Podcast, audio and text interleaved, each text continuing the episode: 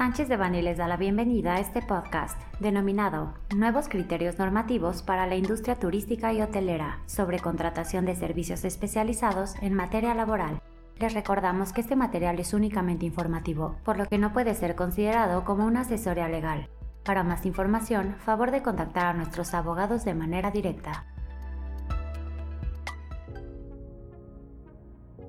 El 12 de diciembre del presente año fue publicado en el Diario Oficial de la Federación la aplicación de criterio para el catálogo de servicios que no se consideran bajo el marco de la reforma de ley que prohíbe la subcontratación, como servicio con carácter de especializado para el sector turístico y hotelero, siendo estas las siguientes actividades. Limpieza de habitaciones, camaristas, registro de huéspedes, atención a huéspedes, cocineros, cantineros, capitán de meseros, meseros, encargados de lavandería, encargados de ropería, lavalosas, limpieza y cuidados de cocina y reservaciones y cargos de habitación, definiéndose las anteriores actividades enlistadas como intrínsecamente vinculadas a su objeto social y actividad económica preponderante. Por lo anterior, no se justifica la contratación de los servicios descritos bajo de rubro de especializados a quien preste servicios de alojamiento temporal. El anterior criterio tiene vigencia a partir del 13 de diciembre de 2022, por lo que es recomendable para la industria turística y hotelera advertir sobre estas nuevas disposiciones y efectuar un análisis interno sobre los siguientes aspectos.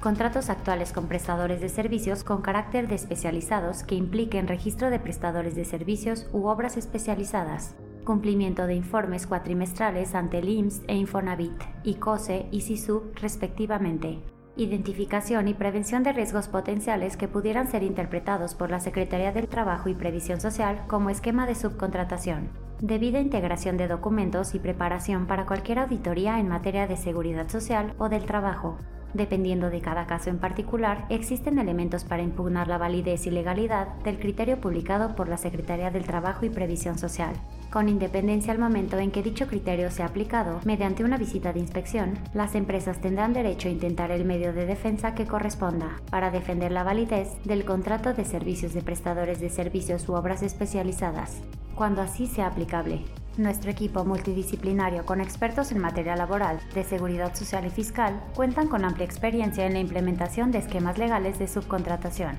así como en la preparación preventiva ante posibles inspecciones o revisiones por parte de las autoridades. Lo anterior con el fin de evitar multas y sanciones que pudieran considerarse como subcontratación de personal.